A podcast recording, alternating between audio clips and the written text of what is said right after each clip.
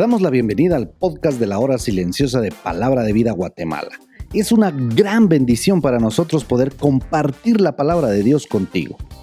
Te animamos a que puedas escudriñar el pasaje del día de hoy y descubras los desafíos que Dios tiene para ti.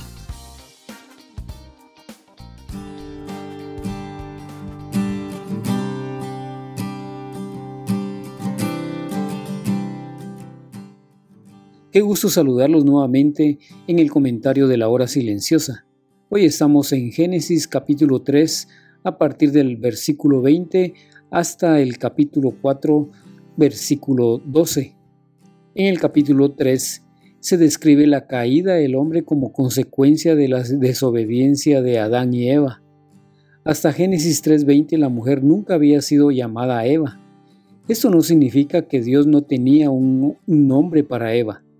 Debido a que ella era la madre de todos los vivientes, dice el verso 20, Adán la llamó así por fe, confiando en que Dios haría nacer a un libertador de la mujer, porque Dios dijo que derrotaría a Satanás a través de la simiente de la mujer, como dice allá en Génesis 3.15. Adán resalta su plena convicción de la verdad y la promesa, aunque en ese momento la mujer no había tenido hijos. En estos versos se puede apreciar la fe de Adán y la provisión de Dios. El Señor los salvaría para asegurar que no tuvieran que vivir en un estado de caos y de, pecado para siempre. La fe de Adán se aprecia en el acto de dar el nombre de Eva, que era un término hebreo que significa viviente o dar vida. La fe de Eva se observa posteriormente en el capítulo 4 cuando nombra a su hijo primogénito Caín, porque fue dado por Jehová. He adquirido un varón de parte de Jehová, dice en el versículo 1 del capítulo 4, que precisamente en esta primera parte vemos la vida del hombre fuera del paraíso y el desarrollo de una familia. Entonces vemos el capítulo 4 y dice, conoció Adán a su mujer Eva. Esta es la primera mención específica del sexo en la Biblia. El término conoció o conocía era una forma educada de decir que tenían relaciones sexuales y se utiliza a menudo en la Biblia con este sentido. La Biblia ve el sexo como una forma de conocerse el uno al otro en una relación comprometida. Y dio a luz a Caín y dijo, por voluntad de Jehová he adquirido un varón. El nombre de Caín básicamente significa lo tengo o aquí está. Es probable que el pensamiento de Eva fuera que Caín era la simiente de Dios prometido, el libertador que vendría de Eva, como dice en Génesis 3.15. Después dio a luz a su hermano Abel. Fue Abel pastor de ovejas y Caín labrador de la tierra. Caín y Abel se contrastan uno con el otro. De hecho, todo el capítulo hace un contraste entre ellos. Caín se menciona 13 veces en los versículos del 1 al 16. Siete veces se menciona a Abel y otras tres ocasiones se sustituye su nombre por hermanos. Y miró Jehová con agrado a Abel y a su ofrenda, pero no miró con agrado a Caín ni a su ofrenda, dice el versículo. Abel trajo una ofrenda de sangre, el primogénito de su rebaño, y Caín trajo una ofrenda de la vegetación, es decir, del fruto de la tierra. Muchos asumen que esta era la diferencia entre sus ofrendas, pero las ofrendas de grano eran aceptables ante Dios también, como dice Levítico 2, aunque no eran consideradas como una expiación por el pecado. El escritor de Hebreos deja claro que la ofrenda de Abel fue aceptada y la ofrenda de Caín fue rechazada. Y es precisamente cuando dice en Hebreos 11:4, por la fe Abel ofreció más excelente sacrificio que Caín. La ofrenda de Caín fue el esfuerzo de la religión muerta, mientras que la ofrenda de Abel se hizo con fe, con el deseo de adorar a Dios en espíritu y en verdad. Y miró Jehová con agrado a Abel y a su ofrenda, pero no miró con agrado a Caín ni a su ofrenda. Al parecer había cierta evidencia externa, y esto fuera del conocimiento bíblico, y decayó su semblante, dice el pasaje. La ira de Caín sin duda tenía sus raíces en el orgullo, pues si Dios consumía el sacrificio con el fuego, indicaba su aceptación.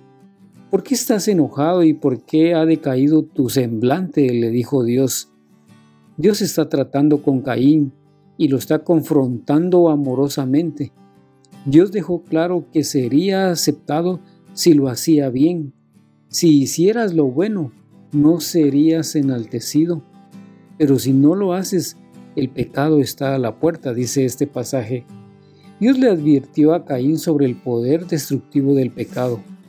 Caín se puede resistir al pecado y encontrar la bendición, o puede ceder al pecado y ser consumido por el mismo pecado. Caín cometió un asesinato premeditado y por lo tanto claramente ignoró la salida de escape que Dios le había dado. Caín se levantó contra su hermano Abel y lo mató. Ningún ser humano había muerto o había asesinado antes, pero Caín vio cómo los animales eran matados por el sacrificio. Él extinguió la vida de Abel de la misma manera. Y Dios le preguntó, ¿dónde está tu hermano Abel? Dios sabía la respuesta a esta pregunta. Él le preguntó a Caín por qué quería darle la oportunidad de confesar su pecado y comenzar a hacer lo correcto después de haber hecho lo malo.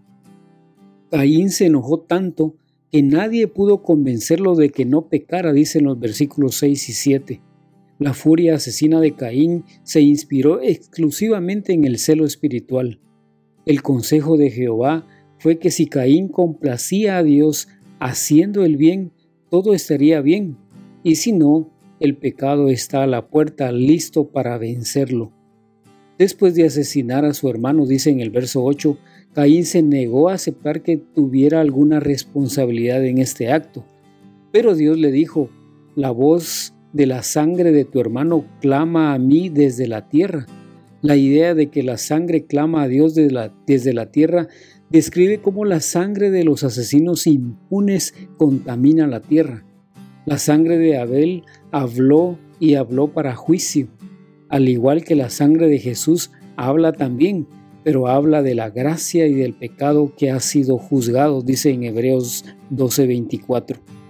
Pero Caín protestó debido al castigo de Dios, quien lo había condenado a una vida infructuosa, errante y sin hogar sobre la tierra, dice finalmente el versículo 12. Por eso, vívelo.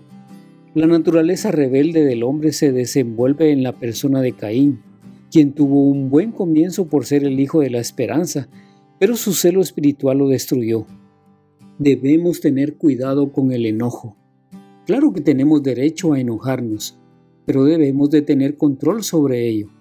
Recordemos que Dios lo ve todo y vio también el corazón de Abel, quien hizo lo contrario, hizo todo lo posible por agradar a Dios porque tenía fe en él. Mi nombre es Carlos Boj y mi deseo es que sigas creciendo en conocer más al Señor cada día, estudiando y meditando en la palabra de Dios. Bendiciones.